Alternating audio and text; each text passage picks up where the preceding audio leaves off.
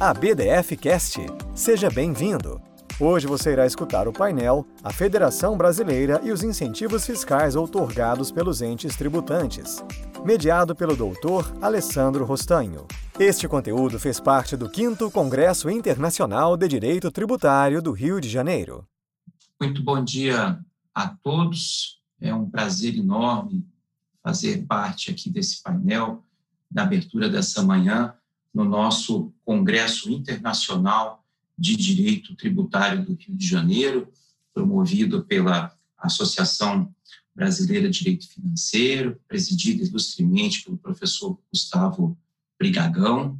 Eu quero, desde já, fazer os cumprimentos aos nossos queridos painelistas aqui, a minha querida ilustre professora de Direito Tributário da Universidade Federal do Paraná, doutora Betina Grumepac, minhas saudações a essa terra curitibana excelente, ao meu caro Ronaldo Redensky, que está no Rio de Janeiro, que ilustra esse painel, e ao meu amigo querido, professor titular de Direito Financeiro da Universidade de São Paulo, meu caro Fernando Facuri Scaff.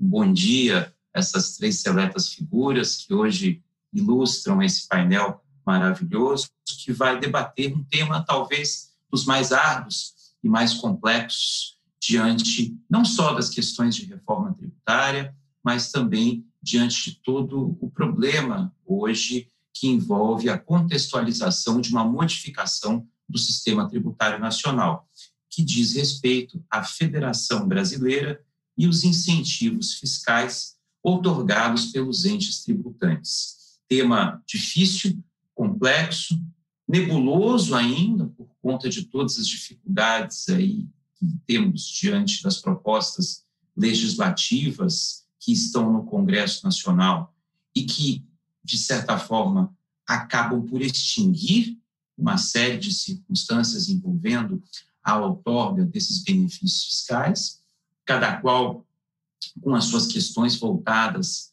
ao desenvolvimento regional tão combatido e tão, na verdade, valorizado pelos Estados federados em determinados momentos históricos desse país e que hoje vão ser objeto de debate. Interessante lembrar que nós estamos com três painelistas de diferentes regiões do país e isso vai nos dar a tônica exatamente da importância desse tema diante do contexto não só da reforma tributária, mas também de um painel vinculado a uma ideia de federalismo, assunto tão caro a nós, né, Fernando, na nossa comissão nacional, da qual fazemos parte do Conselho Federal da UAB.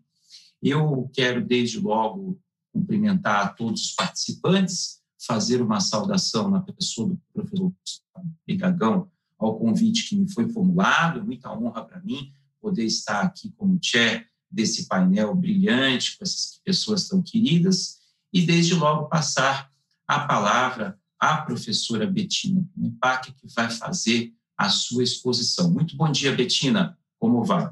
Bom dia a todos, bom dia, é, meus queridos colegas, uma mesa de amigos, uma mesa, na verdade, um painel, né? As mesas nós estamos esperando ainda, as nossas queridas mesas de congresso, mas uh, é uma satisfação compor esse painel ao lado de vocês. Uh, agradeço imensamente o convite que me foi dirigido pela BDF, é, pelo meu querido Gustavo Brigagão, Daniele, enfim, eles se reinventaram aí como todos os muitos pelo menos dos colegas têm é, feito e, e criado esses eventos online, um evento realmente grandioso, com mais de 3 mil inscritos, 32, mais de 32 painéis, enfim.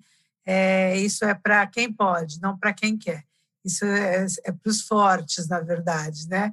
Porque realmente nós estamos num momento de intensa dificuldade aí com essa crise sanitária, crise econômica e o Gustavo, a Daniele, toda a BDF, toda a equipe da BDF, a diretoria da BDF, não se entregou a essa situação e criou esse belíssimo evento.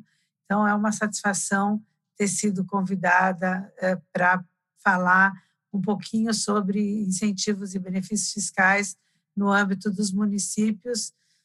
É, que eu, o que eu farei nos próximos minutos é, como antecipado já pelo Alessandro, um, um eu, eu, sou informal, viu? Eu não chamo ninguém de doutor, professor, é todo mundo muito amigo, muito informal. Esses dias participei de uma banca com o Chueire, ele também eliminou os Vossas Excelência, Vossa Senhoria. Eu falei, se você é professor da USP chique assim, e, e elimina a formalidade, eu também posso, sendo da Universidade Federal do Paraná, eliminar também essas formalidades. Então, é, me desculpem pelo meu informalismo, mas eu acho até que agora, com essa virtualidade, isso ficou mais, essa informal, é, o informalismo, enfim, a informalidade ficou mais adequada a esse momento, vamos assim dizer.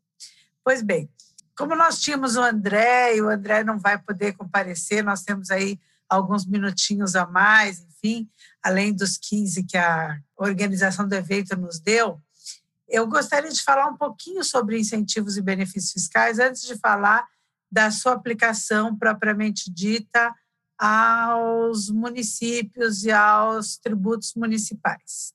Eu, por ocasião da minha do meu trabalho lá em Portugal, eles chamam de tese de pós-doutoramento. Eu, a minha ideia foi eh, o estudo mesmo dos incentivos e benefícios fiscais como uma forma de planejamento tributário lícito, né? Então a ideia era defender a existência e, a, e o incremento até dos incentivos e benefícios fiscais como uma forma de redução da carga tributária. Porque no, o diagnóstico do sistema tributário brasileiro, isso é midiático até, é que ele é muito oneroso, muito complexo, é regressivo, etc. Então, essa onerosidade, qual a solução que nós poderíamos achar para a onerosidade? Quem sabe, na minha, na minha uh, primeira concepção em relação a incentivos e benefícios fiscais, quem sabe é, fosse efetivamente incrementar esses incentivos e sedimentá-los no âmbito do direito tributário. E na medida em que eu estudava esses benefícios fiscais, quanto mais eu estudava, mais eu observava que eles são uma péssima solução para o problema, né? Lógico que eles reduzem a carga tributária, mas eles criam outros problemas além desses que nós já temos, como a complexidade, a regressividade e a própria onerosidade. Porque que outros problemas que os benefícios fiscais criam? Antes, eles são antisonômicos, eles comprometem o orçamento, porque orçamento público é como o orçamento privado, é como o orçamento doméstico. Eu tenho que ganhar aquilo, eu tenho que arrecadar aquilo que eu que seja o bastante para que eu supra as minhas é, necessidades, as minhas despesas. Na medida em que eu tenho despesas e eu corto as receitas, eu comprometo a execução orçamentária. Então, isso também, é, eles, por isso eles são considerados, sobretudo na comunidade europeia, como uma forma de renúncia de receita. Na verdade, é, essa renúncia de receita é questionável, porque a gente só pode falar em renúncia de receita, e me corrija o SCAF se eu estiver errada, se a gente tem uma previsão orçamentária de arrecadação. Se eu não tenho previsão orçamentária de arrecadação, eu não tenho renúncia de receita, né? Então, aquilo não estava previsto para ser arrecadado. Então, não seria efetivamente uma renúncia de receita, mas se houver previsão orçamentária antecipada, naturalmente, mas seria uma, um comprometimento dos recursos orçamentários e normalmente esses incentivos e benefícios fiscais eles são vamos dizer atribuídos a, aos, às empresas aos grandes empresários que normalmente conseguem através de uma organização interna da empresa, às vezes há setores da empresas estritamente dedicados a obter a, a, esses benefícios no poder legislativo. Então, vão procurar os legisladores, conversam, eh, conversam, tem grandes advogados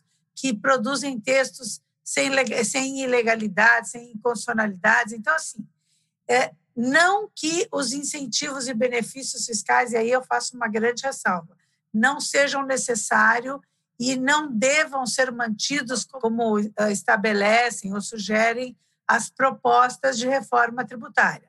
Então, o que, o que acontece até eh, com um pequeno incurso aí na reforma tributária?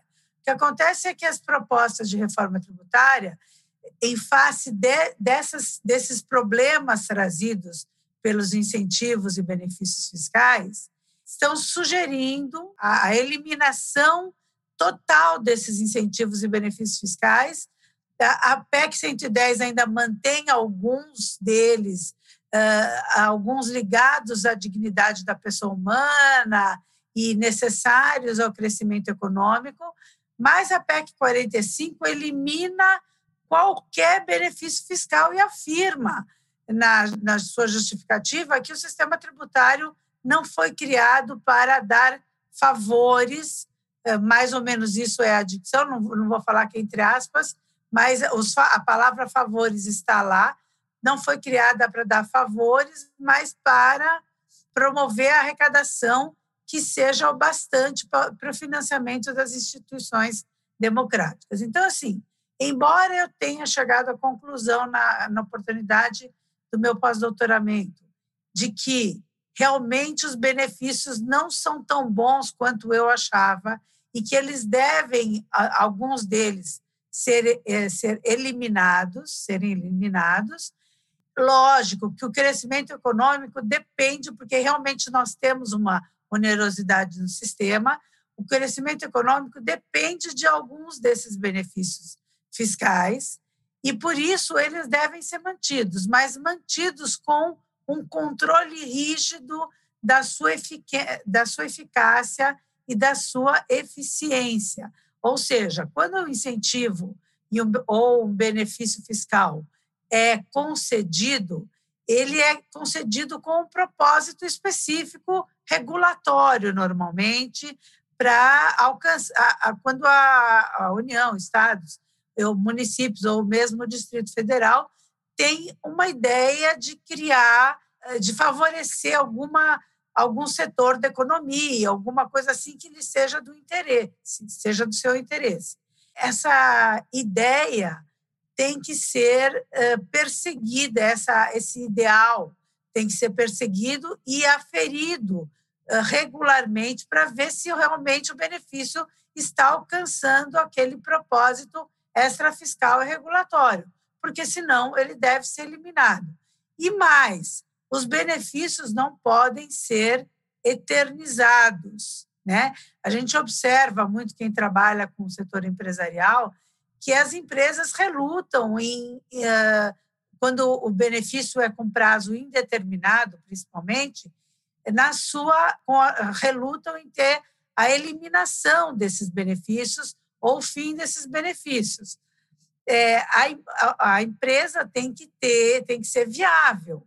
Então, se eu tenho lá 10 anos de benefício fiscal para incentivar o, a, o emprego, para incentivar uma, de, uma determinada região do Estado, etc., o benefício, alguma hora, vai ter que ser revogado. Né? Então, é, é, o controle e o prazo desses incentivos e benefícios fiscais deve ser objeto de controle, de preocupação. Também faço um destaque, que, e sei que é, não é essa a posição da maior parte da doutrina, de que, eh, na verdade, eu, nós temos que estabelecer uma distinção entre incentivos e benefícios fiscais. Para mim, incentivos são aqueles que dependem de uma contrapartida. Então, nós temos aqui no Paraná o Paraná Mais Empregos, na medida em que as empresas se comprometem com a empregabilidade, elas têm uma redução da carga tributária. Então, esses incentivos, tudo que eu estou falando agora, não se aplica aos incentivos, aqueles benefícios, aquelas reduções que dependem de uma contrapartida da, do, dos agentes da atividade econômica. O que eu estou dizendo agora se aplica aos benefícios, que são aquelas reduções de base de cálculo, créditos presumidos, reduções de alíquota, isenções, etc., que são gratuitos, independente de uma contrapartida. São o que o professor Ricardo Lobo Torres chamava de é, benefícios odiosos, enfim, são aquelas situações. É, pode ser que o odioso seja um pouco forte, mas é, demonstram aquela situação que eu coloquei inicialmente em relação a essas desonerações é, gratuitas que não dependem de nenhuma contrapartida. No âmbito dos municípios, até alguns anos atrás, o que acontecia é que uh, a gente não tem uma situação semelhante àquela que nós temos em relação aos estados, né? com uh, aquele tipo de guerra fiscal que os estados têm com a concessão de créditos presumidos, reduções de base de cálculo, etc.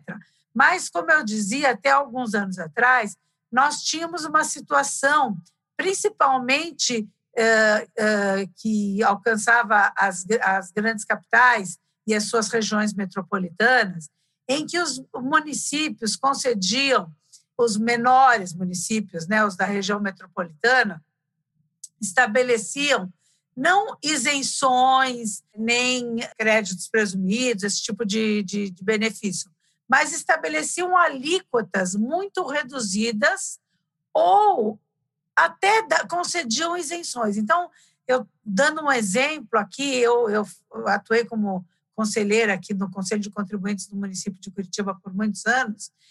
Aqui nós tínhamos, por exemplo, as cidades da região metropolitana, próximas a Curitiba, a 20 quilômetros, a 30 quilômetros de Curitiba, estabeleciam alíquotas, por exemplo, de 0,5%, de 1%, e outras concediam isenções mesmo de ISS, né? Para quê? Para atrair as empresas para os seus territórios, promover a empregabilidade e o desenvolvimento econômico desses pequenos municípios, vamos assim dizer, entre aspas, importadores de serviços. O que, que acontecia com isso? Guerra fiscal.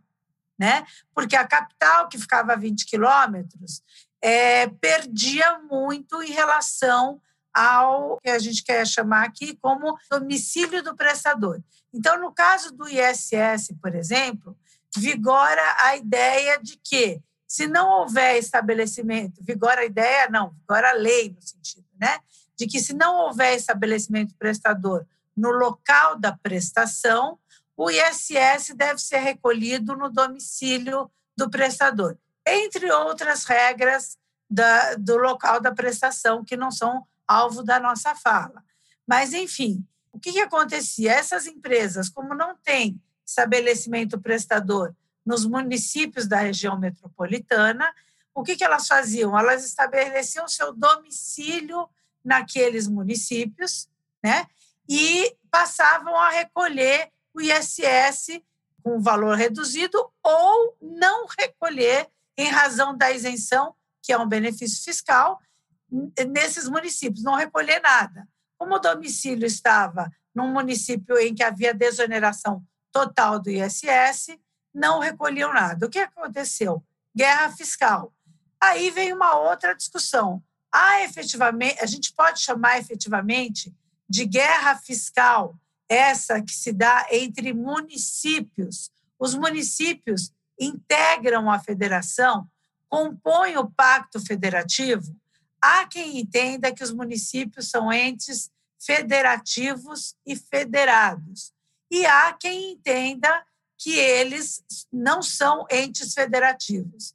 Pessoalmente, eu acho que, de acordo com a Constituição Federal, a República, como está descrito na Constituição Federal, a República Federativa do Brasil é formada pela União de Estados e municípios. Então, eu acho que o nosso modelo federativo, eu imagino até que o Fernando discorde de mim, porque a maioria das pessoas discordam de mim, mas eu, pessoalmente, eu sou muito municipalista e eu acho que as coisas acontecem no município. Eu acho que essas são as principais eleições que nós estamos passando, porque é onde a gente vive, é onde as coisas acontecem, estão próximas da gente. Então, eu realmente acho que a opção do legislador constituinte foi por incluir os municípios no Pacto Federativo. E, portanto, eles são um ente federativo. E sendo um ente federativo e federado, eles, o que, que acontece? Havendo uma situação como essa que eu descrevi, dei a título de exemplo, o que, que acontece? Guerra fiscal. Então, essa é a guerra fiscal entre os municípios. E aí veio a emenda constitucional e estabeleceu uma alíquota mínima de 2% até que a lei complementar viesse e estabelecesse essa mesma alíquota mínima de 2%. É fato que essa alíquota de 2, mínima de 2% não é bastante em si mesma para evitar a guerra fiscal. Por quê? Porque as capitais mantêm uma alíquota de 5%. Então, 2% ainda é menos, ainda é vantajoso para as empresas ter o seu domicílio em municípios que tenham uma alíquota de 2%. Mas a Constituição estabeleceu essa situação que gerou muito questionamento, né? Poderia essa emenda é uma emenda constitucional ou uma emenda inconstitucional? A, a, é, quem, quem tem o poder de tributar tem o poder de desonerar. Poderia a emenda ter estabelecido essa alíquota mínima? Há quem diga que sim, há quem diga que não. Nós temos aí uma situação que é um conflito de princípios, né, que vai se resolver pela ponderação de princípios. Nós temos aí o princípio federativo, muitas vezes em, em conflito com o princípio da autonomia municipal, e aí prevalece o princípio federativo para que não haja guerra fiscal, ou o princípio da autonomia municipal, de que os municípios podem desonerar quando e da forma uh, e quando, quando e quanto quiserem, né? Então essa foi uma, uma discussão que surgiu com a emenda constitucional. Em 2016 veio a lei complementar 157 e estabeleceu definitivamente a alíquota mínima em 2% para evitar essa, essa guerra fiscal e vedou a concessão de isenções, incentivos e benefícios tributários. Então, a Lei Complementar 157, além de estabelecer uma alíquota mínima de 2%, vedou a concessão de isenções, incentivos e benefícios tributários ou financeiros e eu, me, eu peço, Vênia, para ler aqui o dispositivo, inclusive de redução de base de cálculo ou de crédito presumido ou otorgado, ou sob qualquer outra forma que resulte direta ou indiretamente em carga tributária menor do que aquela decorrente da aplicação de uma alíquota mínima, né? São excepcionados dessa regra os itens 702 e 705, e o item 1601 da, do, do Serviço de Transporte Coletivo Municipal, Rodoviário, Metroviário, Ferroviário e Aquaviário de Passageiros. Além disso, o que, que fez a lei complementar? É, alterou a lei de improbidade administrativa e estabeleceu uma regra de improbidade, fixou né, uma regra de improbidade para aqueles chefes do Poder Executivo que concederem incentivos e benefícios fiscais, contrariamente ao que está disposto na lei complementar em questão. Então, estabeleceu que, que é ato de improbidade administrativa qualquer ação ou omissão para conceder, aplicar ou manter benefício financeiro ou tributário que implique em uma alíquota de ISS inferior à mínima de 2%. Submeteu, então, os envolvidos às penas de perda de função pública, suspensão dos direitos políticos de 5 a 8 anos e multa civil de até três vezes o valor do benefício financeiro ou tributário concedido. É, a caracterização dessa improbidade pode se dar por ação ou omissão, ou seja, caso um prefeito assuma o governo sem cancelar o benefício fiscal concedido pelo gestor anterior, ele também vai responder pela prática de improbidade administrativa.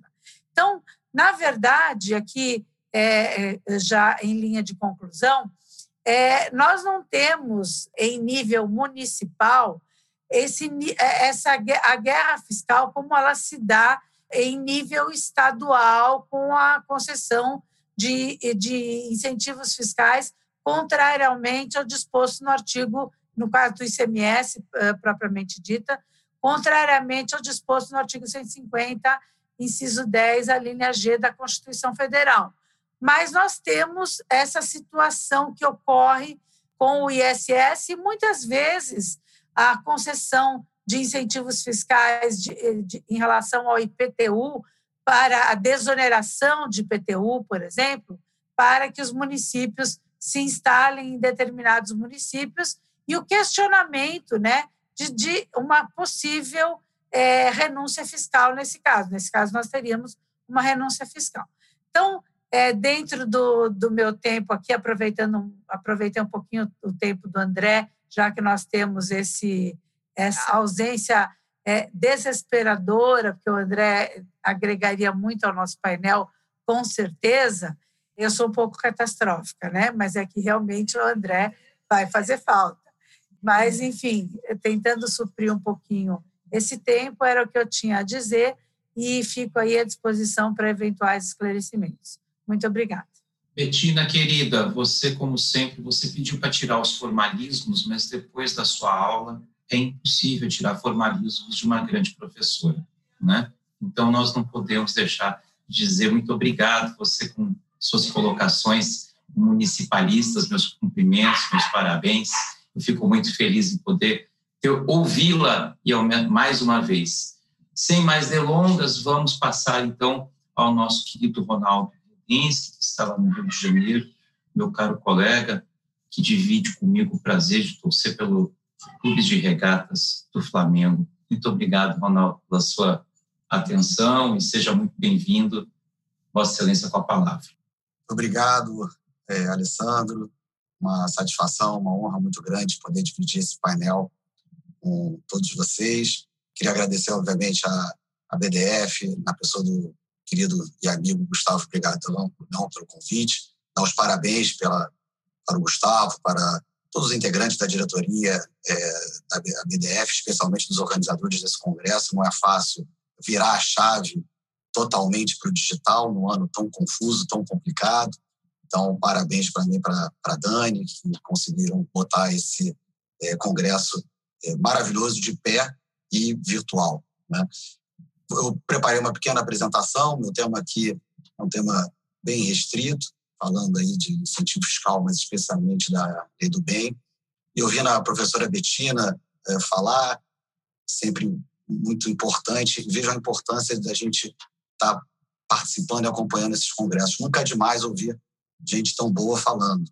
Quando a doutora Betina, a professora Betina começou a falar de incentivo e benefício, eu estava aqui relembrando que a gente acaba acabou tratando como sinônimo é, eventualmente situações diferentes e isso acaba carregando é, muitas vezes um, é, uma carga é, pejorativa para situações que são às vezes absolutamente diferentes. Né? Uma coisa é o benefício fiscal, uma professora Bettina lembrou meu querido professor saudoso Ricardo Lobo Torres, né? aquele benefício com aquela carga de odioso, né? aquela carga de privilégio, aquela carga de, de favorecimento que claramente deturpa e é contrária né, aos interesses da coletividade, aos interesses da sociedade.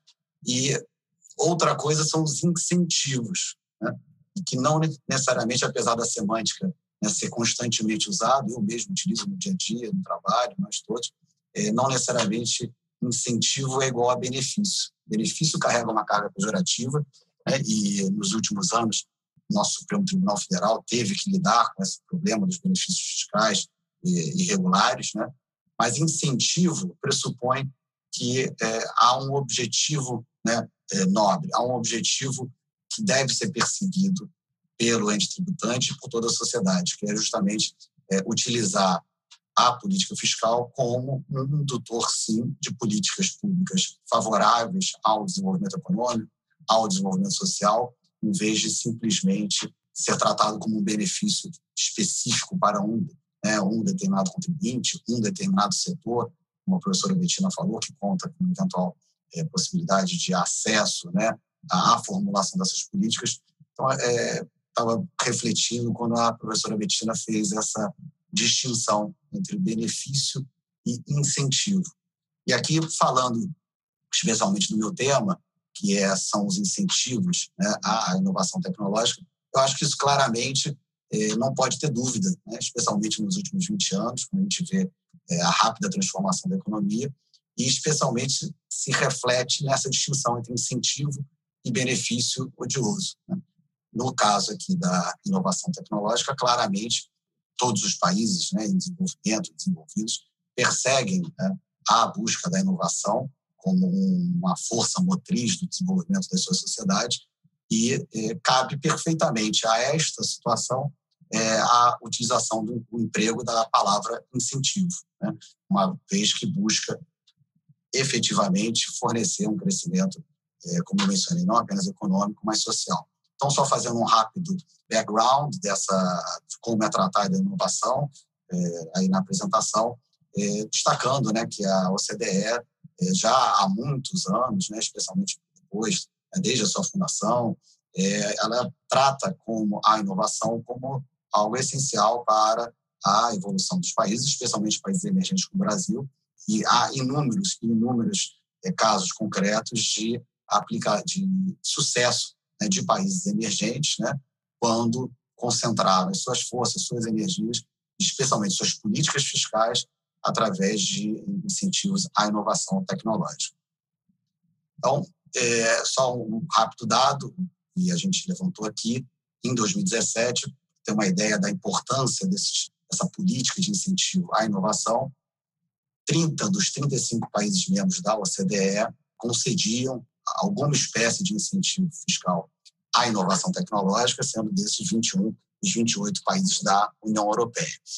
E aqui no Brasil, Curiosamente, nossa Constituição de 88, né, já uma, não uma senhora, mas já, né, uma, já longe, um pouco longeva, até para padrões brasileiros, obviamente, ela lá em 88 já previa né, a possibilidade de, de incentivos e especialmente, aí sim, especialmente em 2015, foi, digamos assim, positivado, se é que a gente pode usar essa expressão para princípios, mas foi positivado no texto constitucional é, como uma política pública a ser perseguida pelo Estado brasileiro, né, a promoção da inovação, da pesquisa, do desenvolvimento científico e através da inserção da emenda constitucional 85 no artigo 218 e no parágrafo único do artigo 219.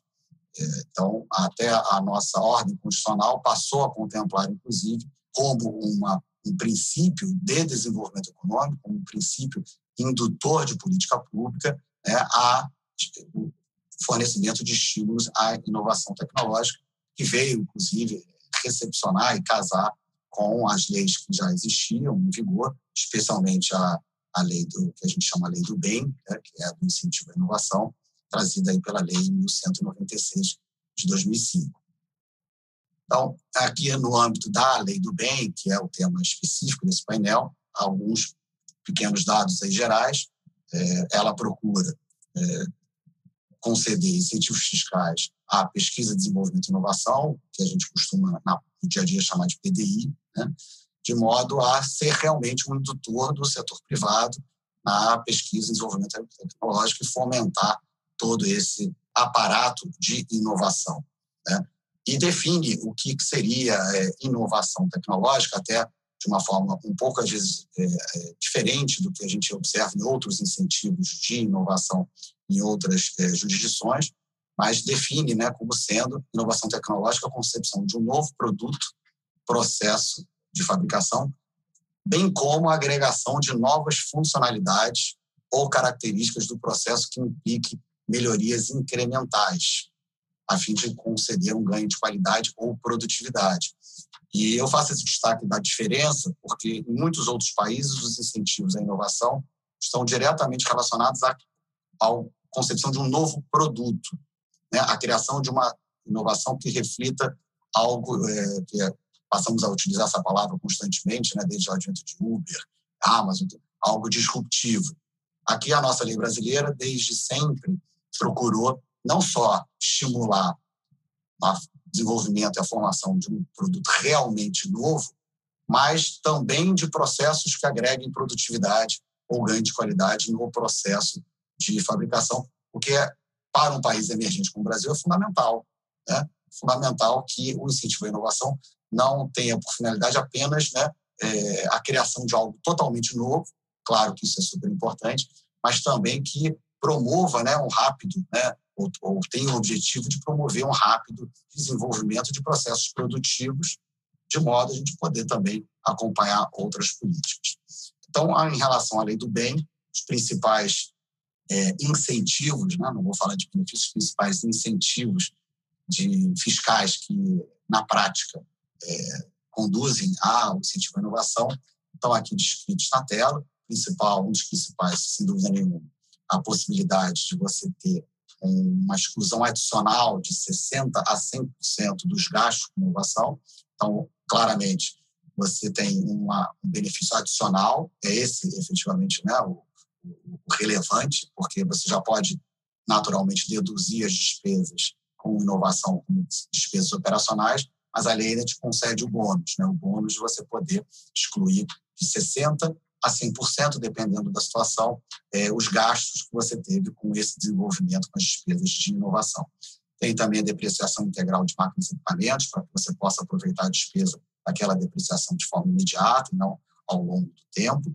É, amortização dos intangíveis, uma redução de 50% também do IPI sobre né, máquinas, equipamentos, instrumentos que possam né, agregar ou possam contribuir para esse desenvolvimento da pesquisa e desenvolvimento tecnológico.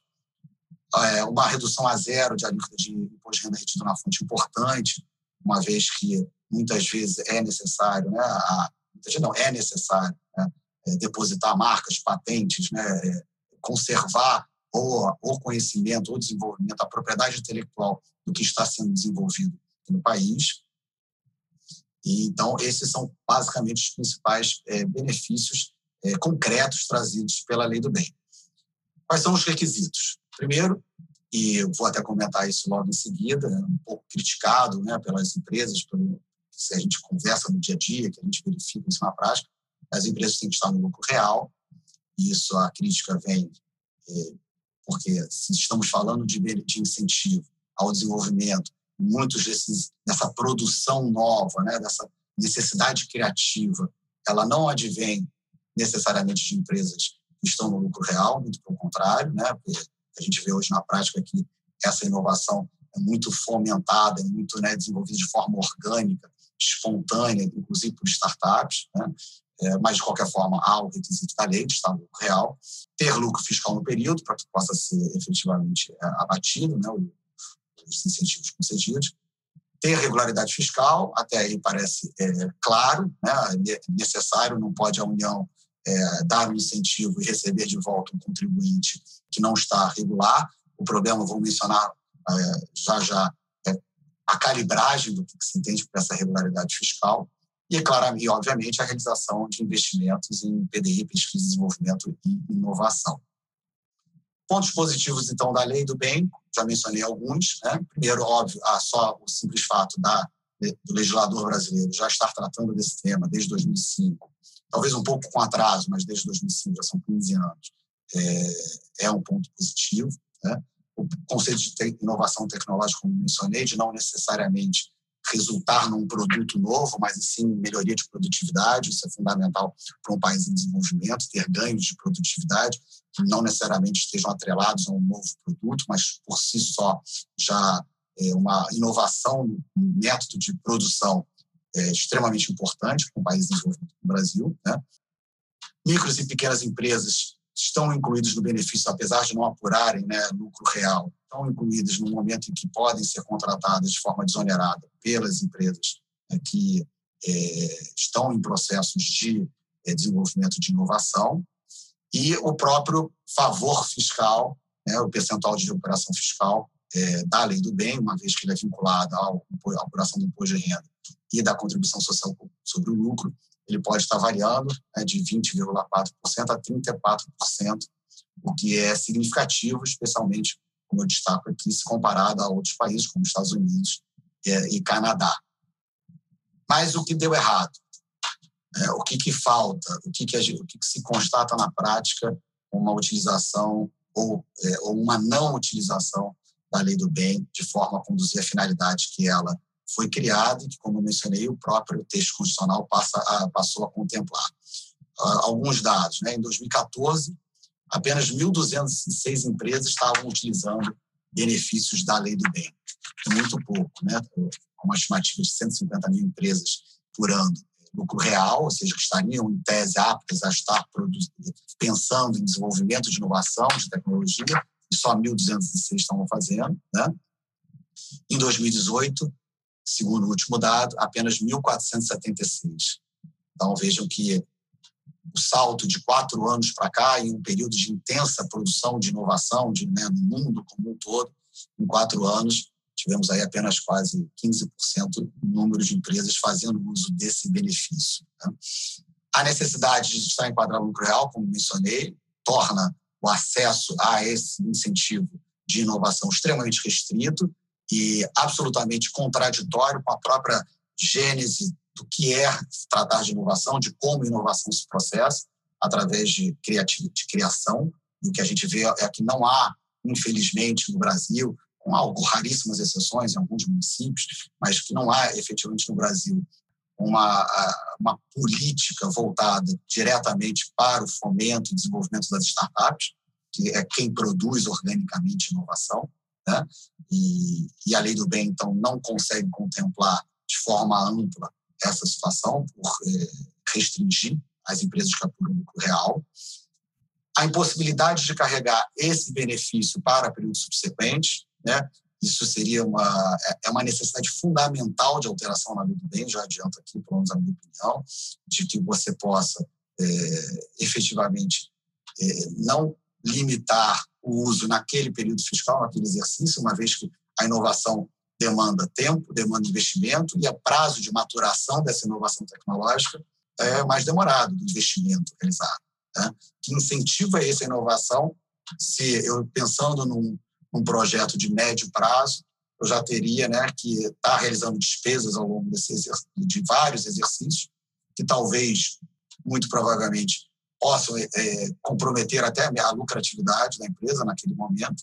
E se eu não posso carregar esse benefício para o outro, o outro momento, né, de que adiantou esse incentivo naquele exercício. Só um rápido dado: diversos países da OCDE, quando a gente faz essa avaliação de direito comparado, eles permitem o acúmulo do, do benefício e permitem que você carregue para exercícios subsequentes, justamente para que você possa utilizá-los na hora que eles maturarem. Então, ele não deixa, ele, ele é um incentivo que efetivamente vai produzir o resultado quando do momento da maturação desse de todo o investimento que foi realizado. Ainda seguindo nos nossos problemas de lei do bem, uma insegurança jurídica, isso até infelizmente não é particular nem próprio do tema incentivo, é o tema de todo qualquer é, discussão jurídico-tributária é, brasileira, né? É, e no caso do incentivo tecnológico, essa insegurança se traduz em, é, em conceitos muito vagos, muito abertos do que seria inovação, né? Quais são as atividades contempladas, o que a gente observa na prática, e há inúmeros casos de contencioso tributário em que a Receita Federal é, não concorda ou não aceita que aquele determinado processo possa ser considerado como inovação. Então, há uma dificuldade né, de se entender claramente que tipo de processo possa ser considerado como sujeito lei do bem. Né? Obrigações acessórias rígidas, isso talvez não seja é, esse não é um grande problema, afinal, é um incentivo, deve ser controlado, é, mas sempre com o viés de que eu quero é fomentar, não quero é restringir e esse contencioso tributário, que sempre se expressa na prática em glosas de despesa pela Receita Federal. Né? Então, todas as despesas que são utilizadas para o processo de inovação tecnológica, que, em tese, estariam sujeitas, pelo menos na visão do contribuinte, a fruir desse incentivo, acabam sendo glosadas, resultando, então, num contencioso tributário específico sobre a lei do bem. algumas, é, alguns exemplos que relativamente recentes que eu procurei buscar e destacar aqui, só para ter o contexto em que isso efetivamente está ocorrendo. Então, no primeiro caso aqui, um acordo do CARF 2017, reafirmando a necessidade de um controle rígido, contas específicas de tempo segregadas de toda a apuração fiscal. Mais abaixo, o conflito de competência que a Receita Federal procura não reconhecer como pesquisa, desenvolvimento, né, desenvolvimento tecnológico, às vezes até mesmo em detrimento do próprio órgão competente, que é o Ministério da Ciência e Tecnologia. Neste caso aqui, recente, julgado esse ano, o CAF é, reconheceu a competência do Ministério da Ciência e Tecnologia para tratar e definir e reconhecer especialmente o que seria um processo de inovação sujeito ao benefício e determinando, inclusive, que a Receita fique vinculada a um entendimento do órgão técnico. Não possa a Receita Federal, por si só, deliberar sobre o que ela entende como desenvolvimento se a gente tem um órgão da administração pública direta né, especializado nessa definição. Mas gera um contencioso tributário, como a gente pode, é, pode ver. Outros exemplos também, aqui já de entendimento da própria Receita Federal, né, em soluções de consulta. Primeiro, um, dado, na minha opinião particular, é muito ruim, não reconhecendo os valores gastos a título de prolabore de pesquisadores né, para a fruição é, desses benefícios, muito ruim, muito é, desestimulante que possa é, é, é justamente quem faz a pesquisa, né, quem trabalha na pesquisa ser, é, ser objeto do benefício. E esse último de baixo, que eu mencionei um pouco lá atrás, em termos de irregularidade fiscal, uma, foi uma surpresa, me lembro na época, isso foi comentado, e até hoje ainda não há segurança quanto o que fazer um contribuinte que goza do benefício incentivo, está num processo de desenvolvimento, de inovação, e todos que estão aqui nesse congresso, todos os que não estão, mas trabalham é, com o direito tributário, sabem da dificuldade e da surpresa que é ter regularidade fiscal durante os 365 dias do ano.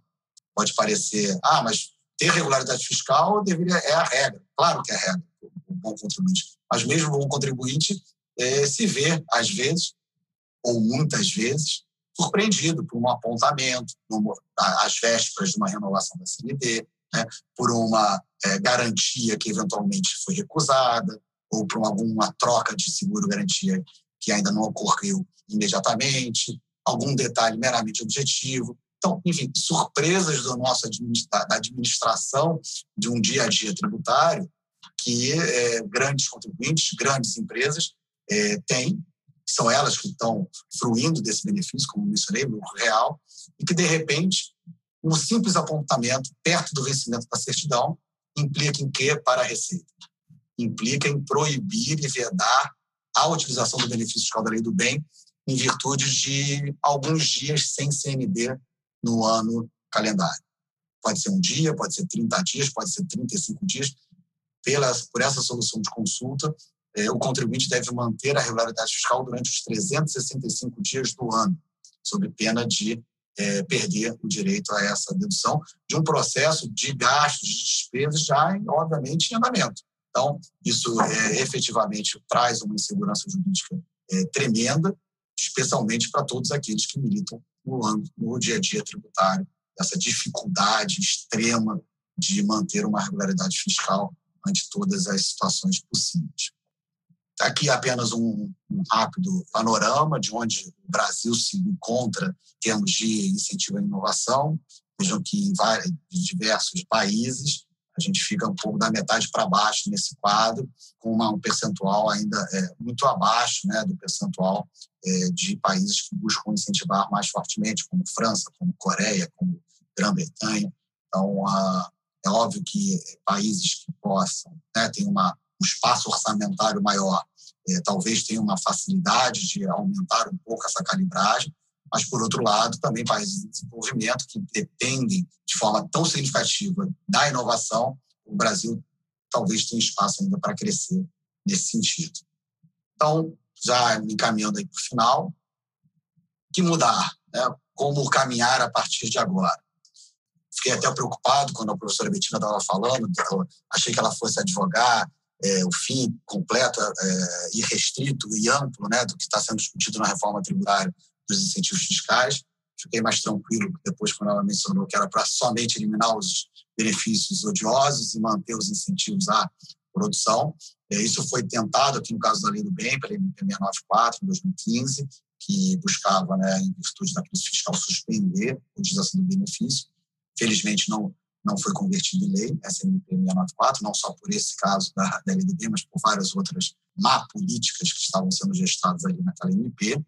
É, buscar, efetivamente, uma forma de como enquadrar pequenas e médias empresas né, é, que não estão no lucro real para poderem fruir desse benefício, permitir o intercâmbio, a contratação de pesquisadores estrangeiros e o gasto com esses pesquisadores para fins de, de dedução, procurar uma interação maior entre Receita Federal, ou seja, a formulação de critérios mais objetivos do que se considera inovação tecnológica, com perguntas e respostas que, mal comparando, no caso aqui do HERT, né, há três anos atrás, do, projeto de regularização cambial e tributária, que mesmo com todos os seus é, atropelos e eventuais surpresas, na minha opinião, pelo menos, funcionou muito bem, através de perguntas e respostas muito diretas e concretas e objetivas sobre situações que efetivamente estavam sendo verificadas. Então, talvez buscar algo do gênero para restringir o espaço aberto nesses né, conceitos indeterminados e pensando aí também numa forma de incluir, né, via Confaz, incentivos de ICMS, a gente não sabe o que vai, o que vai ser do ICMS na reforma tributária, se ele continua existindo, se ele continua existindo do jeito que está, se ele vai virar outra coisa, ninguém sabe, mas de qualquer forma talvez seja né, um momento para se pensar como trazer os demais entes federados, especialmente os estados, porque eu acho que os municípios, quando a gente vai ver isso, procuram pontualmente adotar algumas políticas de favorecimento à inovação, e especialmente em determinadas regiões de, de um determinado município, mas tentar trazer o CMS para dentro dessa corrida, né, desse incentivo a desenvolvimento de inovação.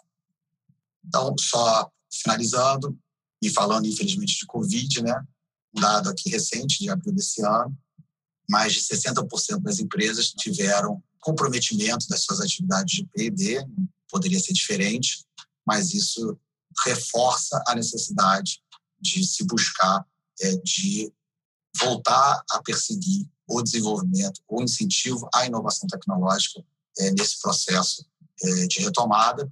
Há, dois projetos de lei em andamento, tratando é, um pouco desses problemas que eu mencionei aqui, de poder carregar o benefício, o, o benefício para períodos subsequentes, é poder considerar startups. Há esse projeto de lei e talvez isso ah, para o próximo ano seria importante que é, caminhasse junto com uma tentativa aí de retomada da economia, se Deus quiser, no mundo pós-Covid.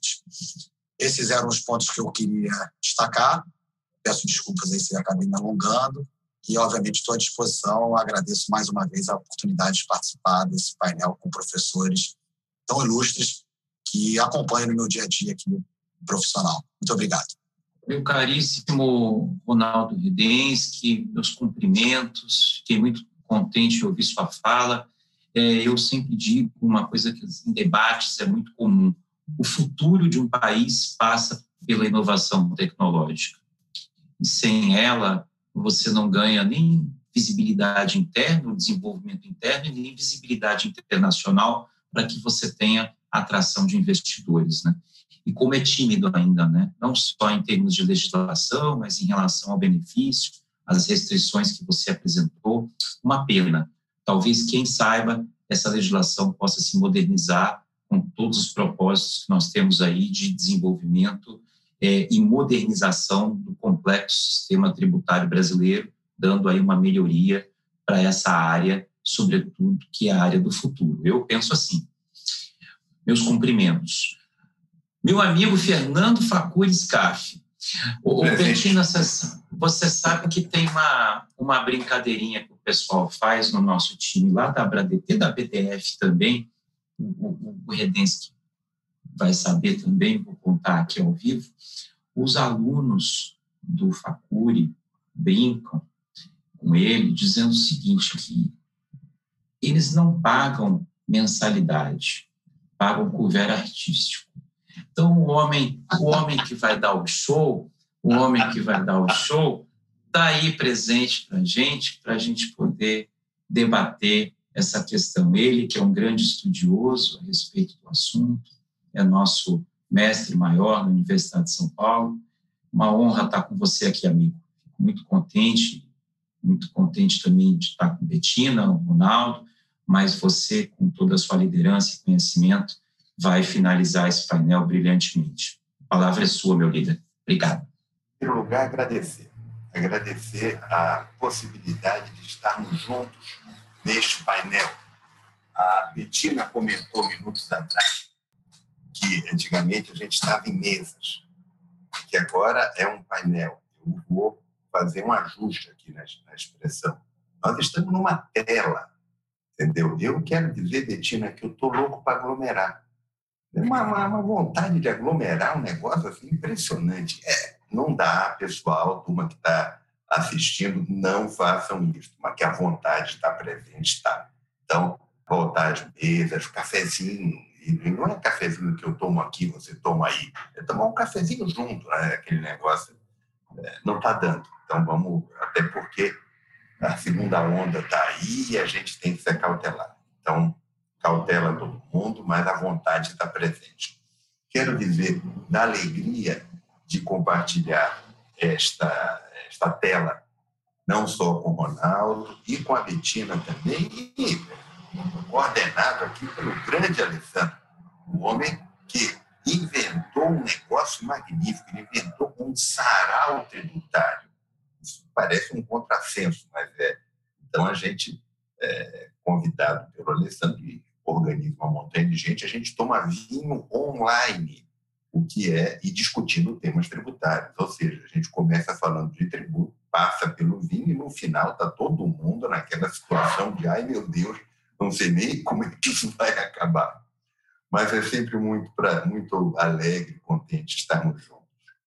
Quero fazer um registro, claro, não só a excelência e a qualidade da organização da ABDF neste encontro, a excelência e qualidade do Gustavo Brigagão, que todos conhecemos, eu quero fazer um destaque diferente de uma pessoa que aparece muito no backstage, mas que sem ela não funcionaria tudo isso, que é a Dani Brigagão. A Dani é a pessoa que uh, coordena, costura toda essa esse nosso evento, claro, ao lado do Gustavo, mas quero deixar um registro registro especial para ela nessa operação toda de colocar no ar este evento online. Não vamos esquecer que há um ano atrás estávamos todos aglomerando no Rio de Janeiro, que entre nós é muito melhor do que a gente aglomerar numa terra. Mas é a vida. Vamos para frente. Ah, o tema que me foi destinada, ou seja, a parte que me cabe neste latifúndio dos incentivos fiscais, benefícios fiscais tudo isto, diz respeito ao ICMS, que é uma, tem uma peculiaridade muito grande, porque diz respeito também à questão federativa. E tal como a Betina, é, eu acho que a questão federativa é fundamental todo este contexto e às vezes ela passa desapercebida no meio dos debates tributários, porque muitas vezes nós olhamos a relação fisco-contribuinte, mas existe também uma relação fisco-fisco numa lógica federativa e que envolve o contribuinte. Já já mostro onde está esse detalhe. E que a gente precisa compreender também neste panorama. Então, a minha exposição, Alessandro, será composta como se fosse uma, uma trajetória. Minha ideia é não mostrar uma fotografia, e sim mostrar um filme, nesses 15, 20 minutos que me são destinados. O filme parte da seguinte lógica: como foi feita a estruturação do ICMS, e aqui se insere este debate de benefícios, como isto se desenvolveu até ontem, basicamente, e qual é o futuro deste debate. Então, dentro dessa trajetória, eu sou obrigado a olhar lá para trás. E lá para trás nós estamos em 1975, Lei Complementar 24. A Lei Complementar 24, todos sabem, foi a lei que criou o CONFAS, Conselho Fazendário, composto pelos secretários de Fazenda de todos os estados, presidido pelo é, um representante do ministro da Fazenda. Quem tiver interesse, não as pessoas que eu estou olhando aqui na tela, que conhecem isso muito melhor do que eu, mas vocês que estão olhando a nós, tá certo? Olhem a Lei Complementar 24 de 1975. Esta lei, que é antiga, mas está vigente, ela vai dizer o seguinte: só pode ser concedido benefício fiscal, e aqui vou usar benefício no sentido amplíssimo, redução de base de cálculo, isenção, etc., de CMS, se este conselho fazendário, CONFAS, anuir a unanimidade. Isto estava no texto em 1975. Volto já a esse ponto. Como estou fazendo uma trajetória, eu aponto 75, mas vou dar uma observação para trás. Se nós formos ao artigo 12 desta Lei Complementar 75, vocês vão ver que tem lá, num dos parágrafos, uma grande anistia uma anistia a tudo que existia antes. Ou seja, existia uma disputa tributária pré-75. E que esta disputa tributária do ICM, antigo ICM, pré-75, teve este, vou chamar assim no popular, vai, esse grande perdão, essa grande anistia, no artigo 12.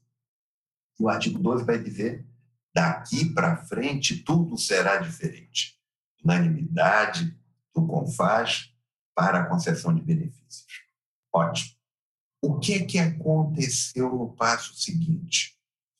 Pouco a pouco, esta disputa se instaurou novamente. E se instaurou novamente esta disputa fiscal de ICMS por várias razões. Vou citar algumas.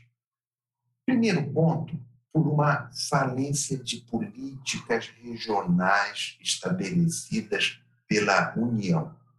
Então, a União abandonou as políticas regionais de desenvolvimento, seja no Norte, via Fundo Nacional a, a Constitucional do Norte, via Sudão, seja no Nordeste, Fundo Constitucional do Nordeste, é, FINOR, Sudene, sejam específicos do estado de nascimento e coração do Alessandro Rostani, na questão do, do Espírito Santo. Então, muitas políticas, Centro-Oeste também, muitas políticas foram abandonadas e os governadores olharam um para o outro, olharam para dentro do seu estado e disseram: como é que eu vou fazer atração de investimento? O que é que eu vou fazer? Qual é a minha receita? que é que eu posso chamar gente? Se até os bancos estaduais foram é, federalizados, extintos. Aqui nós estamos na época do PROER. Estou situando, saí de 75 lá para a década de 90. Que aconteceu? Os governadores disseram o instrumento que eu tenho em mão é ICMS. E aí, unilateralmente, algum governador começou a dizer eu vou dar um incentivo fiscal e reduzir o meu ICMS.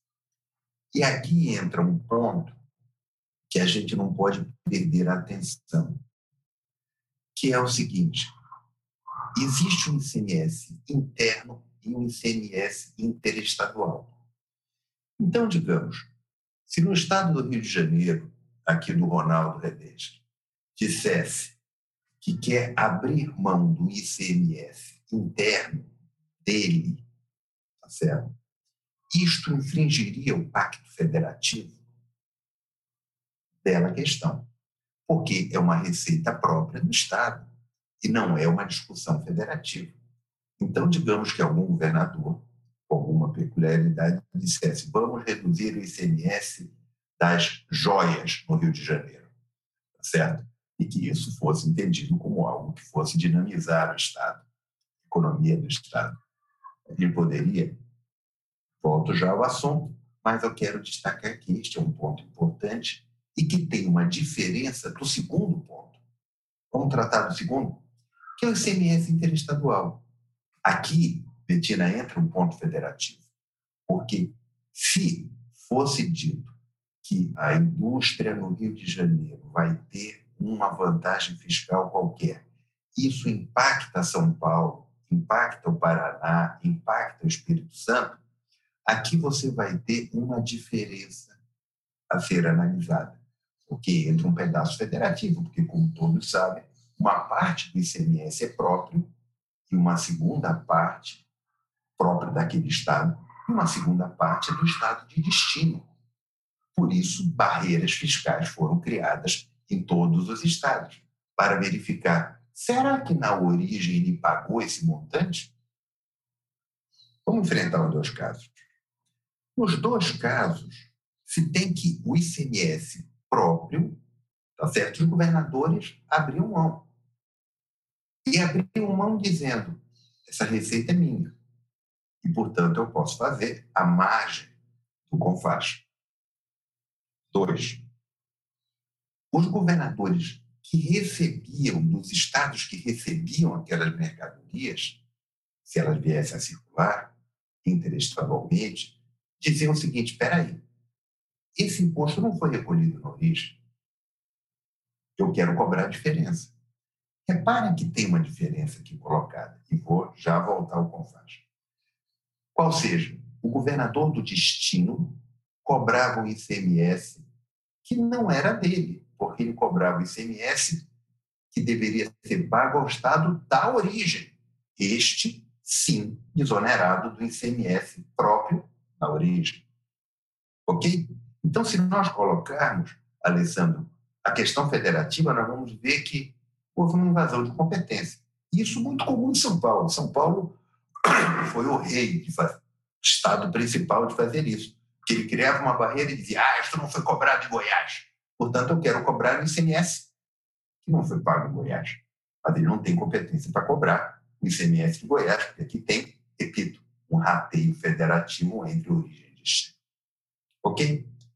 Se essa diferença está compreendida e se essa questão de origem e destino, de competência de estados federados diferentes, isso que a lógica federativa às vezes é, é perdida, mas ela é importante, horizontalmente diferentes no sentido de a quem compete, ah, vamos voltar ao CONFAS. O que dizia o CONFAS? Confar dizia que essa distinção que eu estou fazendo é irrelevante. Portanto, ICMS interno e ICMS externo deveria ter a unanimidade dos secretários. Bom, entendo pessoalmente, tá certo, que esta unanimidade, além de burra, ela é inconstitucional. Ela podia ter funcionado em 1975, num regime de força, mas após a Constituição de 88, nada, nada politicamente determina unanimidade. Se formos olhar, é, emendas constitucionais têm quórum qualificado, mas não pedem unanimidade. Declaração de inconstitucionalidade de lei não pede unanimidade. Não há nada no sistema constitucional que pede unanimidade. Todavia, tem sempre uma vírgula não é, Ronaldo? Sempre tem uma vírgula. Todavia, o que é que aconteceu? Esse assunto foi debatido na ADPF 198. Tiver interesse, que esteja nos escutando, anota e vai dar uma olhada. É uma DPF extremamente interessante, porque o único foco da DPF é a unanimidade do CONFAS é constitucional ou não. Este assunto foi é, relatado, esta DPF foi relatada pela ministra Carmen Lúcia. E a ministra Carmen Lúcia me honrou, sem dúvida nenhuma, me citando como um, uma pessoa que defendesse a unanimidade do CONFAS. Fiquei muito honrado também quando o voto dissidente do ministro Fachin é, conterrâneo aqui da professora Betina, o ministro Fachin também me citou, este sim, de maneira adequada, que eu sou contra a unanimidade, a unanimidade do CONFAS. Entendeu? Né? Quem for olhar, por favor, olhe com essa cautela. Citado do, do, do voto a favor e no voto contra, é muito perigoso. Todavia, acho que o professor ministro Fachin é, adotou uma linha é, mais consentânea com o que penso. Onde quero chegar? Quero chegar que essa TPF, infelizmente, declarou a unanimidade do CONFAS como constitucional. Ou seja, aquela crítica acadêmica que fiz e mantenho não se sustenta em face do Supremo. Pena, o Supremo, a meu ver, errou, mas ele tem o direito de errar por último. Então, está registrada a distinção. Portanto, onde é que nós temos?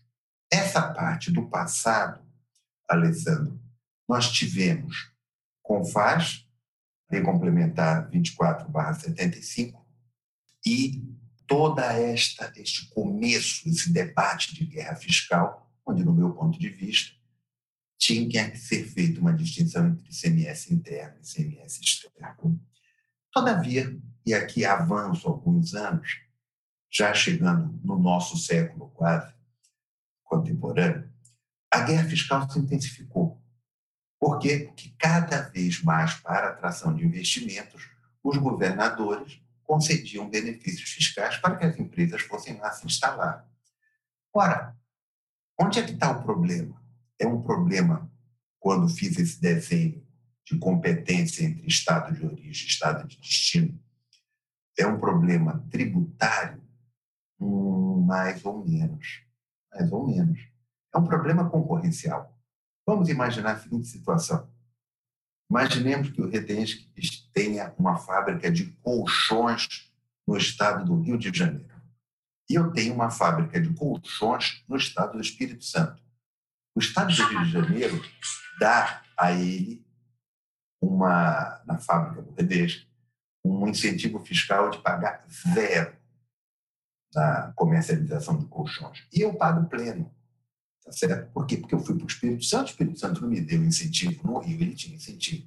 Qual a minha chance de sobrevivência nesse mercado? Muito baixa, muito baixa. Ou seja, é um problema tributário? Sim, mas com reflexos concorrenciais. Esse é o ponto. Isso disseminou no Brasil afora a tal momento que o Supremo Tribunal Federal foi chamado a intervir, a discutir o assunto. Qual foi a primeira posição do Supremo Tribunal Federal? Dizer, concedo a liminar, muitas vezes com agilidade, outras vezes sem agilidade, para suspender os efeitos daquela norma estadual que concedia os benefícios. Qual a consequência disto? Que faziam os estados? Os estados simplesmente editavam outra norma com benefícios semelhantes e abandonavam os benefícios daquela norma que estava sob ataque do Supremo Tribunal Federal em termos de constitucionalidade.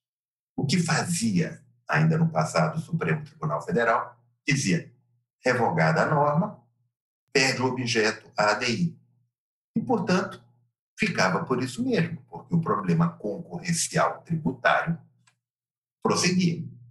Até que em 2011, o Supremo Tribunal Federal disse: espera aí, nós estamos sendo engambelados, vamos parar com essa história. Mesmo revogada a norma, ela teve efeitos. Portanto, a revogação não extingue a ADI. Vamos decidir até o final e ver o que vai acontecer. Bom, mudou a posição do Supremo, a insegurança jurídica aumentou fortemente, porque imagine só, uma empresa que goza de incentivo fiscal por 4, 5 anos, que é um tempo normal de tramitação de uma ADI ágil no Supremo. Se o Supremo diz que era inconstitucional aquele benefício, a empresa teria que pagar retroativamente, que tudo aquilo seria devido. Imaginou a insegurança jurídica, senhores? É um negócio de louco. Bom, na esteira, na complemento disso, surge uma proposta de súmula vinculante, proposta de súmula vinculante 69, que disse: vamos normativar o assunto. Aí o mercado vou dizer, mercado, porque o problema é concorrencial. O mercado ficou com os cabelos em pé, tá certo? Eu não posso mais ficar com cabelos em pé, talvez o Rostânio alguns cabelos em pé, mas ficamos vários com os cabelos em pé. O que, é que aconteceu? A proposta de súmula vinculante nunca entrou efetivamente em vigor. E o que é que acabou acontecendo? Um problema que estava pautado historicamente, como disse, súmula 69, proposta de súmula vinculante 69, que é a mudança de postura do Supremo, chegou mais para cá. E nessa trajetória eu vou chegar ao dia, figurativamente falando, de ontem. Qual é a ideia? A ideia é a informação é que a lei complementar 160 foi editada. E a lei complementar 160 vai dizer o quê, pessoal? Vai dizer vamos extinguir esta, acabar com essa queda fiscal. Então, esta lei é muito interessante porque ela pegou a unanimidade do CONFAS e disse o seguinte: para efeitos desta pacificação da guerra fiscal, a unanimidade do CONFAS não será revogada.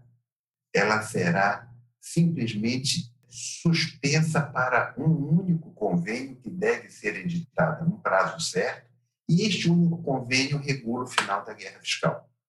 Este mecanismo funcionou, foi criado, foi editado pelo CONFAS por maioria, tem uma maioria regional, que o tempo não me permite descer a detalhes, e esta maioria criou o convênio 190, que pacificou, zerou a guerra fiscal, tá certo?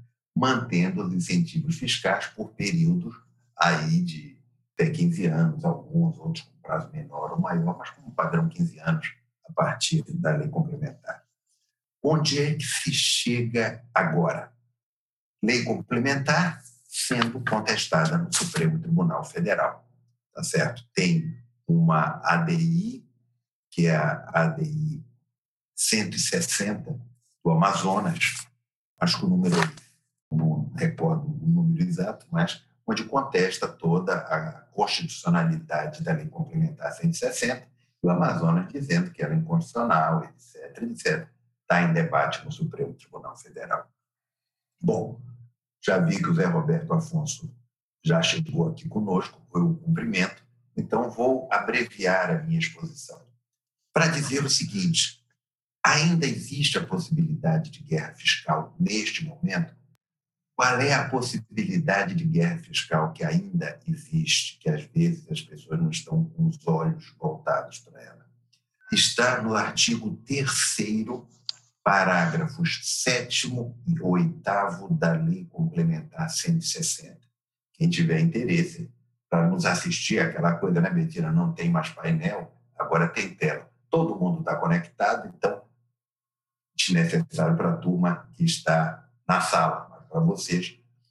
Olhem os artigo 3 parágrafo 7 e 8 da lei 160, da lei complementar 160.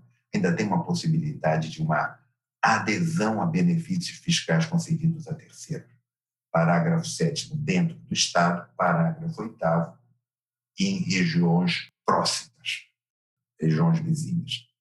Bom, feita a trajetória e para encerrar, qual é a posição atual? Chegamos, Alessandro, não só no dia de hoje, mas olhando para o amanhã. Olhando para o amanhã, nós temos duas PECs, PEC 45, PEC 110, que tem outro painel que vai tratar de reforma tributária, você já deve ter ouvido tratar deste assunto, mas que o foco é acabar com a variação de alíquota do ICMS, ou seja, mudança de parâmetro da tributação do consumo, extinguindo ICMS e outros tributos, e que haja uma alíquota única. Primeiro, acho essa ideia de alíquota única um erro. Acho que devem haver algumas alíquotas, não o, samba do crioulo todo que nós temos hoje, onde temos alíquotas completamente variáveis, cada estado cria a sua. Nós precisamos dar uma ordem neste carnaval para colocar algumas faixas de alíquotas, mas não uma alíquota única. E temos que fazer políticas de incentivos regionais, aquelas que eu comentei inicialmente dizendo e que foram abandonadas. Eu gosto da política de isenções tributárias, gosto. Acho que talvez para a tributação do consumo, isenções e reduções sejam um, um, caminho meio pantanoso, mas elas devem ser observadas de alguma maneira. Muito mais adequado é no âmbito do imposto de renda, as isenções, os incentivos, IPI e outros, como o Ronaldo apresentou quando tratou da lei do bem. Quando foi tratado do ISS, foi colocado para o futuro, é o pacote do consumo. O ISS está dentro deste pacote PEC 45, PEC 110, de alguma maneira. Então, aqui é necessário um olhar diferenciado para os municípios e para as suas isenções. Tem que ver como fica o desenho para eles. Mas incentivos são importantes desde que bem utilizados, com prazo certo, condicionais. Claro, não pode ser essa história do vou dar um benefício para o cara que me apoia eleitoralmente. Isto está errado, correto? Não pode ser assim. Mas empresas têm que ser incentivadas para deslocamento territorial para fins de desenvolvimento regional, para fins de estratégia de desenvolvimento nacional. Está aí, Ronaldo, lei do bem para inserir inovação é um dado importante, e para que nós possamos efetivamente ter setores estratégicos, político econômico, tributário dentro deste conceito maior de econômico, para desenvolvimento do país. Não é apenas arrecadando que se desenvolve um país e nem aumentando carga tributária, como as PECs apresentam. Como estamos falando de desenvolvimento e falei de política econômica, acho que nós temos agora é que ouvir quem conhece de política econômica, que é um economista excelente que vai falar conosco na sequência. Portanto, fecho aqui a minha exposição, agradecendo a atenção de todos e, como disse logo no começo, a gente tem que se preocupar muito com estas questões, porque aqui está o futuro do país em termos de desenvolvimento. Agradeço muito, Alessandro, passo a palavra e agradeço a atenção. Obrigado, meu caríssimo Fernando. Uma aula, como sempre, né? Está provado que o ver artístico está muito bem receptivo e, de, e, definitivamente desenvolvido, né? Os alunos têm toda a razão quando falam de você. E você tocou num ponto fundamental. Né? Eu sempre falo isso, até escrevi um pouco, até por ser um representante de um estado derivado de desenvolvimento regional, que é o Espírito Santo, pioneiro, né, sem dúvida, com o Fundap, na década de 70, você que colocou aí muito bem a lei complementar 75, mas, é, infelizmente, a forma como se tem de interpretação, deixando os estados como culpados, ou talvez o próprio contribuinte, que não deveria pagar essa conta, né? infelizmente, acaba gerando todo o problema destinado à guerra fiscal. Culpa essa, como você muito bem pontuou, que é da União, por omissão de não ter feito uma lei complementar definitiva e devida lá atrás, para definir muito bem os parâmetros e todas as divisões e competências relacionadas a esse tema. Infelizmente, culpa é essa da qual o contribuinte não pode pagar a conta. Eu sempre defendo isso, sempre digo isso garantindo aí o ato jurídico perfeito, firmado com o ente federado, o direito adquirido e a segurança jurídica, né, Fernando, de modo geral. Né? Meu caríssimo professor José Roberto Afonso, que fala de terras ultramarinas, está em Lisboa, a terra boa de Além-Mar. Seja muito bem-vindo a esse evento, muito contente em, em recebê-lo tá, nesse momento desse painel. E Vossa Excelência tem a palavra por 15 minutos para finalizarmos aí um grande finale com aspectos econômicos a respeito dos benefícios fiscais otorgados pelos entes federados no país. Seja bem-vindo, professor Zé Roberto. Muito obrigado. Obrigado. Bom dia a todos. E antes de cumprimentar a doutora Betina, é, que a gente se reencontre em nome e além dela, né? Ronaldo, Alessandro e Fernando, então, que a gente sempre está junto em bancas e em debates. Eu vou fazer, eu acho que você já praticamente esgotaram aí to, todos esses assuntos. Eu queria era fazer talvez um gancho com a fala aqui final do, do, do Fernando, quando ele estava alertando os cuidados que a gente deve ter com reforma tributária e com outras mudanças tributárias. Eu acho que esse é o ponto principal. Queria reforçar que nós estamos vivendo um momento atípico, um momento de uma grave crise que não é só de saúde, na verdade. Nós já vimos num movimento de disrupção, de mudanças é, radicais na economia, na sociedade, nas relações de trabalho. E a pandemia da saúde vem, antecipa e agudiza, quer dizer, leva isso ao extremo. Neste momento, o mais importante de tudo, é, eu acho é tomar muito cuidado com as mudanças que se pretende fazer, com que se debate, sobretudo para não fazer é, mesmo que seja algo correto que era no passado, a hora pode estar errada e dar sinais contraditórios para a saída dessa crise. em torno desses dois temas centrais, federação e incentivo fiscal, eu acho que eles estão muito colados, e aí eu queria fazer um pouco essa visão para o futuro que vocês já fizeram né, para passado, que é, primeiro, a Federação Brasileira ela tem peculiaridades muito fortes, ela é bastante descentralizada, não só do lado da, da receita tributária, da arrecadação própria né, de estados e municípios, vocês já conversaram muito sobre isso, como também, em particular, que era o que eu queria comentar aqui, do lado do gasto público, chamando a atenção para o gasto social, né, gasto na área social, que é crucial nesses momentos de crise. E aqui nós temos um verdadeiro muro de Berlim. Ao contrário de outros países ou federações, você tem uma divisão clássica no Brasil, e eu diria mais que, perdão, clássica não, a divisão radical. Serviços são prestados por estados e municípios e benefícios são pagos pelo governo federal. Serviços, ensino, segurança pública, assistência social e, sobretudo, saúde. Aliás, não tem nada mais descentralizado no Brasil do que a saúde, e ainda mais quando a gente vai falar em assistência médica hospitalar. 95% do gasto público assistência médica hospitalar é realizado pelo Estado e município.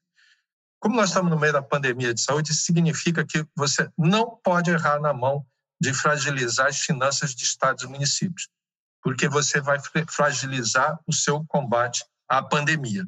E me preocupa muito, a gente está discutindo nesse momento mudanças no ICMS, quando os estados são muito dependentes do ICMS, e mudanças no ISS, sobretudo quando as grandes cidades, as capitais de grandes cidades do país, que aliás é onde está o combate né, por onde passa a crise da Covid hospitalar, os municípios dependem do ISS.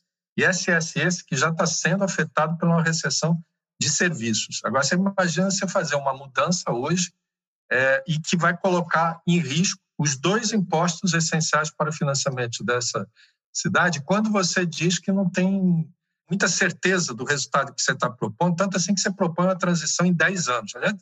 É algo contraditório. Eu sou o único país no mundo que está discutindo reforma tributária no meio da pandemia e vou fazer uma mudança para entrar em vigor daqui a 10 anos, porque eu não sei muito, não tenho muita garantia do, do resultado do que eu estou fazendo.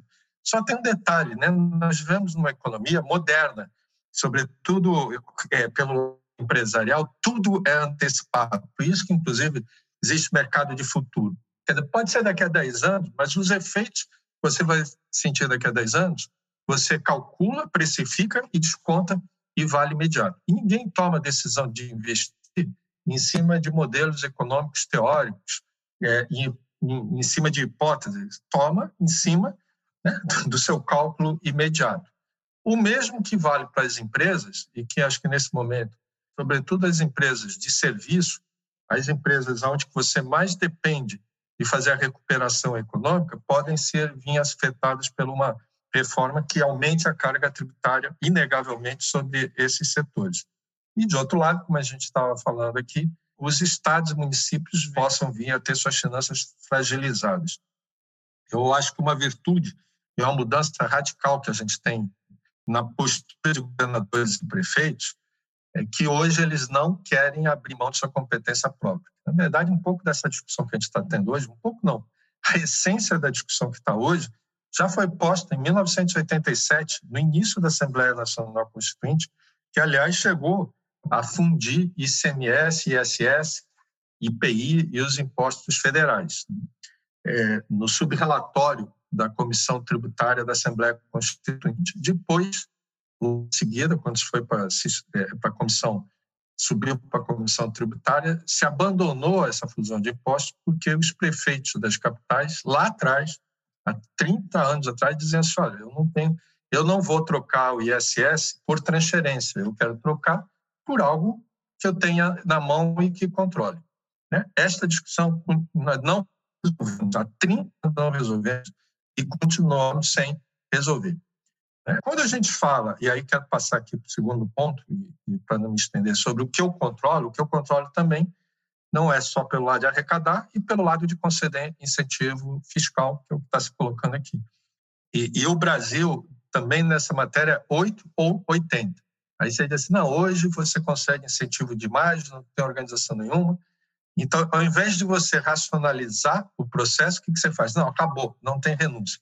Né? Quer dizer, vocês imaginam que se eu tivesse hoje em vigor muitas das propostas que estão aí, não tendo vacina, por exemplo, para comprar na rede pública, se eu fosse comprar na rede privada, iria comprar com, pagando 30% a vacina. Quer dizer, o gasto hospitalar também na rede privada é 30%.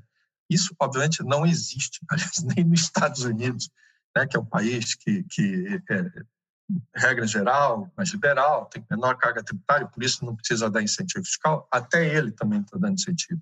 Incentivo não é um pecado capital, ele tem que ser usado de uma forma bem dosada, né? Você trate ele como se fosse um gasto público, ou seja, quando você vai criar, avalia, busca compensações e, acima de tudo, avalia periodicamente. Bom, foi criado com que objetivo? Quais foram os resultados? Né? É, e isso é você ter, usar incentivo com inteligência. É, agora, você proibir qualquer incentivo, é, na verdade, na minha opinião pessoal, é uma renúncia ao seu poder tributário, uma renúncia à sua inteligência, como se fosse uma competição.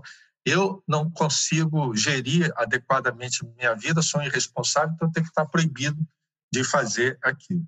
Eu acho até mesmo na questão mais famosa da guerra fiscal do ICMS, como o SCAF já colocou, quer dizer, esse assunto vem sendo muito, na minha opinião, muito melhor trabalhado que o Estado e o município buscando encontrar coerência e, acima de tudo, como todos aqui já colocaram, é, os Estados são obrigados a fazer aquilo que a União não faz. Né? Não tem uma política de desenvolvimento, como você não coordena a federação, cabe a eles fazer. E, sobre esse último ponto, eu queria só alertar para um detalhe, que eu estou muito preocupado com um assunto que está na ordem do dia aí, que é uma confusão entre as contas de renúncia tributária e o que efetivamente pode se arrecadar caso aqueles benefícios venham a ser reduzidos ou mesmo extintos. A renúncia tributária não significa, a maneira como ela é calculada no Brasil, não significa o que se deixa de arrecadar. Esses dias mesmo eu estava ouvindo próprio pessoal da Receita Federal responsável por essa matéria. Diz assim, não, isso aqui é um exercício teórico. Né? Faça uma suposição de que do que é uma regra normal e faça a suposição de que, dado incentivo, que aliás é um conceito bastante abrangente e subjetivo, qual era a diferença entre aquele mundo ideal, cor-de-rosa, e o que efetivamente é arrecada. O número que está ali não significa que aquilo vai se arrecadar, sobretudo, até por uma razão muito simples. É óbvio que se você acaba com um benefício, o contribuinte vai reagir àquela situação e possivelmente mudando ou até mesmo parando, caso extremo, de exercer, de realizar aquela operação. Há um fetiche, ou melhor, talvez dizendo, há uma panaceia hoje no Brasil. O pessoal acredita que o que está ali, o exercício teórico, possa vir a corresponder e efetiva é a arrecadação. E exercício teórico esse, que, na minha opinião pessoal, tem vários problemas. Né? Por exemplo, o cálculo, o caso mais é, emblemático aí é do simples. A comparação para se chegar quanto é que é a renúncia do simples é feita contra o lucro presumido e não feita contra o lucro real.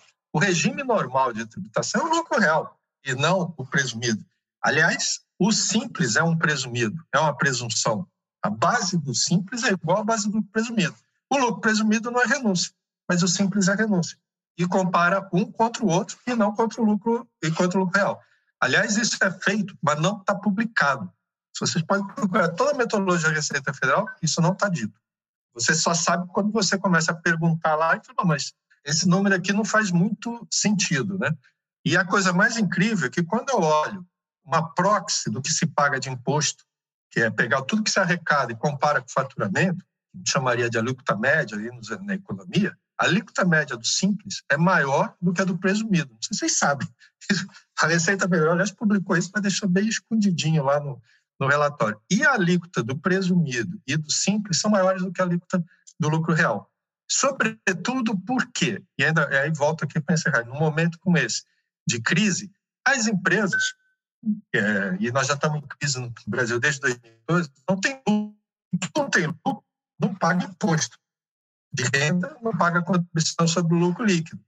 Mas se você está no lucro presumido ou no simples, mesmo que você tenha prejuízo, você recolhe sobre o faturamento independente de lucro ou não.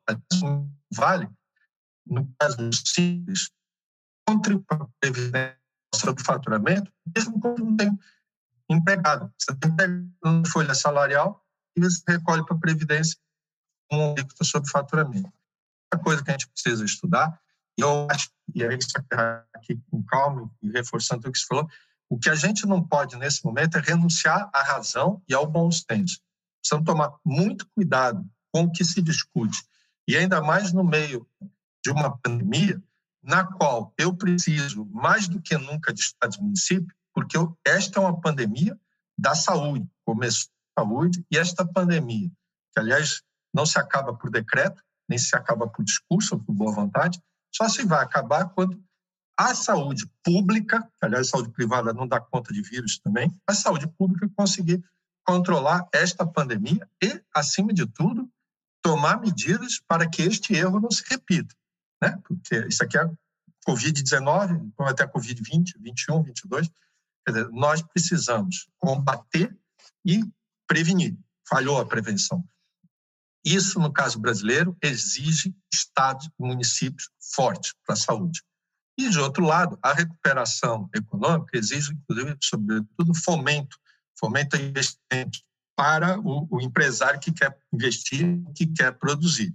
Que já não bastasse a incerteza que ele tem provocada pelo vírus, pode vir a ter agora uma incerteza jurídica maior. Aliás, a incerteza é essa, e aqui para concluir, que vai crescer mais ainda, ou aumentar mais ainda o texto constitucional, capítulo tributário na Constituição. Nenhuma Constituição do mundo tem tanta matéria tributária, e se eu aumento mais isso, na minha opinião pessoal, o contrário, paradoxalmente, aumenta a incerteza, aumenta o risco jurídico. Tudo vai ser questionado no Supremo, mais até do, que já é questionado hoje.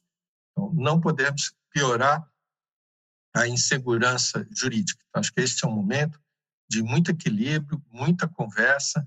E para concluir mesmo, acima de tudo, eu acho que assim, qualquer mudança que eu for fazer, qualquer reforma, qualquer decisão de governo, eu sempre tenho que perguntar: isto me ajuda a combater a pandemia? Isto me ajuda a sair da pandemia? Se não ajuda, deixa de lado. Vamos concentrar no que resolve a pandemia e, que no, e no que ajuda a reconstrução da economia da sociedade. Acabei falando mais do que devia, mas concluo aqui no, no, no tempo exato. Muito obrigado, peço desculpas por não estar né, é, desde o início. Professor Zé Roberto, nós é que agradecemos aí a sua fala, as importantes considerações. Na verdade, muito mais do que terminar no tempo exato, as suas pontuações foram precisas na esfera econômica. Eu gostei dessa comparação na SCAF, do simples com o lucro presumido. Excelente essa, essa, esse bate-bola sobre os regimes tributários. Né? Bem, nós já estamos além do tempo, mas eu quero abrir um minuto para cada um, para as considerações finais, para que a gente possa encerrar esse brilhante painel. Professora Betina, começando pela sempre gentileza e ilustre presença feminina da querida amiga, vamos finalizar. Agradeço pela oportunidade. Realmente foi uma mesa é, muito densa em termos de informações, de conteúdo. A gente sempre aprende muito. Estou muito satisfeita de ter sido brindada com essa oportunidade, esse convite, e desejo sucesso para a organização do evento até o final, que já o evento já está aí na, na sua metade, né? Nesse sentido, desejo que permaneça com o mesmo sucesso que veio até aqui. Muito obrigada. Bem, meu caríssimo Ronaldo Redensky. Muito obrigado mais uma vez por permitirem participar aqui dessa ilustre mesa. Pessoal, fazer uma observação. É inevitável que o tema reforma tributária permeie praticamente todos né, os painéis tão importantes aqui nesse congresso. Ouvindo o professor Zé Roberto Afonso, eh, me chamou a atenção. Eu, eu, escuto falar em reforma tributária desde que eu fiz o meu projeto de final de curso na UERJ, em 1997.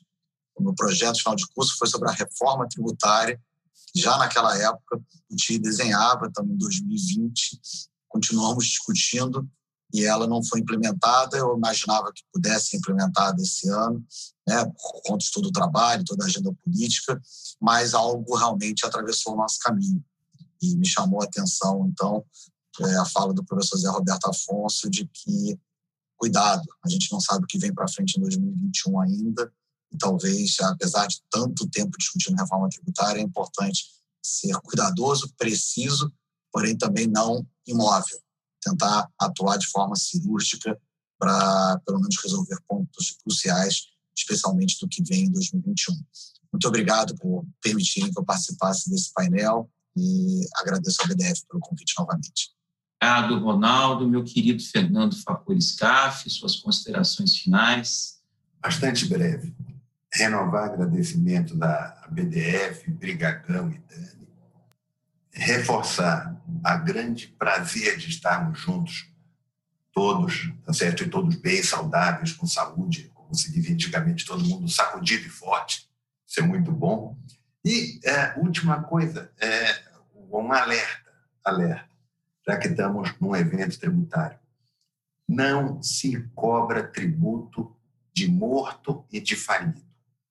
Portanto, tem que ter atenção básica, prévia, com saúde, tá certo? E aqui dois tipos de saúde: a saúde sanitária das pessoas, nós, e a saúde econômica das empresas, tá certo? Sem empresas não tem emprego. Então, isso tudo está casado: saúde, vida, empresa, empregos. Se nós não tivermos esse foco, ficarmos discutindo aumento de carga tributária ou modificações gerais, vai ser um erro. Então, mensagem final: não se cobra tributo de morto e de falido. Obrigado a todos. Obrigado, Fernando Scaff, meu caríssimo Zé Roberto, mais uma vez, seu minuto final. Saudações. Queria reforçar o que Scaff também colocou, e na linha dele, posto que seja o ótimo e, e né, o ideal, a qual só vai ter direito a explorar os poucos felizardos que conseguiram sobreviver a essa crise, com calma, com discernimento, com diálogo, sobretudo com muita competência técnica, olhar para o futuro. Nós podemos continuar fazendo reforma tributária olhando no retrovisor. Né? O mundo está mudando. Nós estamos agora aqui fazendo né, um, este congresso, por exemplo, que sempre é, foi presencial, é, isso aqui não vai ser só hoje, né, por conta da pandemia. É um novo normal que está se criando. Nós vamos ter que construir um sistema tributário, econômico, social para esse novo normal. E debates como esse são muito importantes. Queria parabenizar e agradecer a BDF e, em particular, esqueci de registrar aqui, é muito bonita a homenagem, não, não deu tempo de falar antes, muito bonita a homenagem do Dr. Gilberto de Ulloa Campo, é, que tive prazer, uma grande honra de, de conhecer e, e, e, ter lições com ele. E fico imaginando assim quanta falta faz, né, Antônio Acanto, doutor Alcide Jorge Costa, né, em debates com, como né, esses que nós temos. Pelo menos vamos honrar a memória deles. Um abraço, muito obrigado.